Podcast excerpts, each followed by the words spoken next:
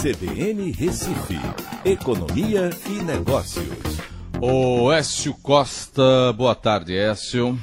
Boa tarde, Aldo, boa tarde, ouvintes da CBN. Bom, feriado, né? Não temos aí os indicadores financeiros. Mas, Oécio, a... qual é a avaliação de fechamento de semana, de, de mais uma semana de coronavírus na economia nacional, hein, Écio? Olha, a gente tem no mercado financeiro já uma recuperação, né, porque você tem é, expectativas de que na Europa a coisa melhore. Então a bolsa subiu é, de forma interessante, recuperando parte das perdas, e o dólar também cedeu um pouco, voltando a ficar próximo aí dos cinco reais. Em termos de medidas econômicas, a gente tem uma saraivada de medidas sendo apresentadas é, é, a liberação de 600 reais está começando a acontecer e aí você teve também alguma coisa do FGTS né, e crédito sendo anunciado, mas que ainda está sendo difícil chegar na ponta. Agora, o que mais me preocupa é justamente esse, é, essa questão do plano Mansueto. Né, esse aí, o Congresso esse está foi pro querendo... telhado. Não foi pro telhado não, Écio? Foi? Foi pro telhado o plano Mansueto, não foi? Na realidade, estão querendo fazer uma mudança drástica nesse plano, que era algo que exigia um compromisso fiscal né, por parte dos estados, certo? Só que aí, é, lá no Congresso, a, a Câmara está trabalhando para fazer é, um, um, plano que vá, segundo o governo federal, né, que vai jogar um impacto aí de 180 bilhões para o governo federal fazendo com que o endividamento em relação ao PIB chegue próximo dos 100%.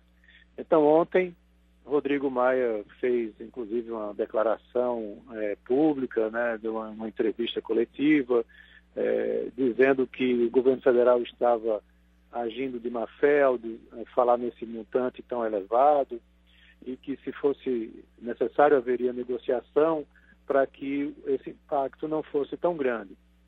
Mas, de fato, o que a gente vê nos bastidores, é, desde que a crise se instalou, é muita movimentação por parte do Congresso para é, aumentar e muito os gastos. Né? E isso preocupa bastante, porque o governo não tem capacidade para estar tá, é, se endividando tanto. Né? Nós não somos uma nação desenvolvida, temos um nível já de endividamento próximo de nações, é, nações desenvolvidas, mas sem a capacidade de gerar receita e renda nesse mesmo patamar. Então, é, isso ficou para ser discutido na semana que vem e está servindo, inclusive, como moeda de troca para aquele plano da carteira verde e amarelo, né, que flexibiliza as uh, regras trabalhistas para diminuir uh, e algo em torno de 35% o custo trabalhista para as empresas, mas utilizando só parte da mão de obra. Então, é bastante preocupante, né, porque é, esse plano, da forma com que estão querendo deixar, ele vai prolongar os gastos dos estados e municípios para o ano que vem, inclusive, sem responsabilidade fiscal. Ao invés de ser algo de curto prazo, algo para que seja trabalhado somente nesse ano e que exija um compromisso maior dos, dos estados a partir do ano que vem, é, não está indo nessa direção. É, a grande pergunta é essa, Nécio. Diante de tudo isso aí, quanto custará essa conta ao final, Nécio? É, Aldo, essa é a grande preocupação porque a gente quer salvar a economia nesse momento, mas a gente não quer também que seja uma forma que você tenha gastos perenes ou gastos prolongados que várias gerações à frente, ou vários anos à frente, pelo menos, a gente tenha que pagar com impostos altos essa, essa conta. Écio, uma boa Páscoa para você e até segunda-feira, se Deus quiser.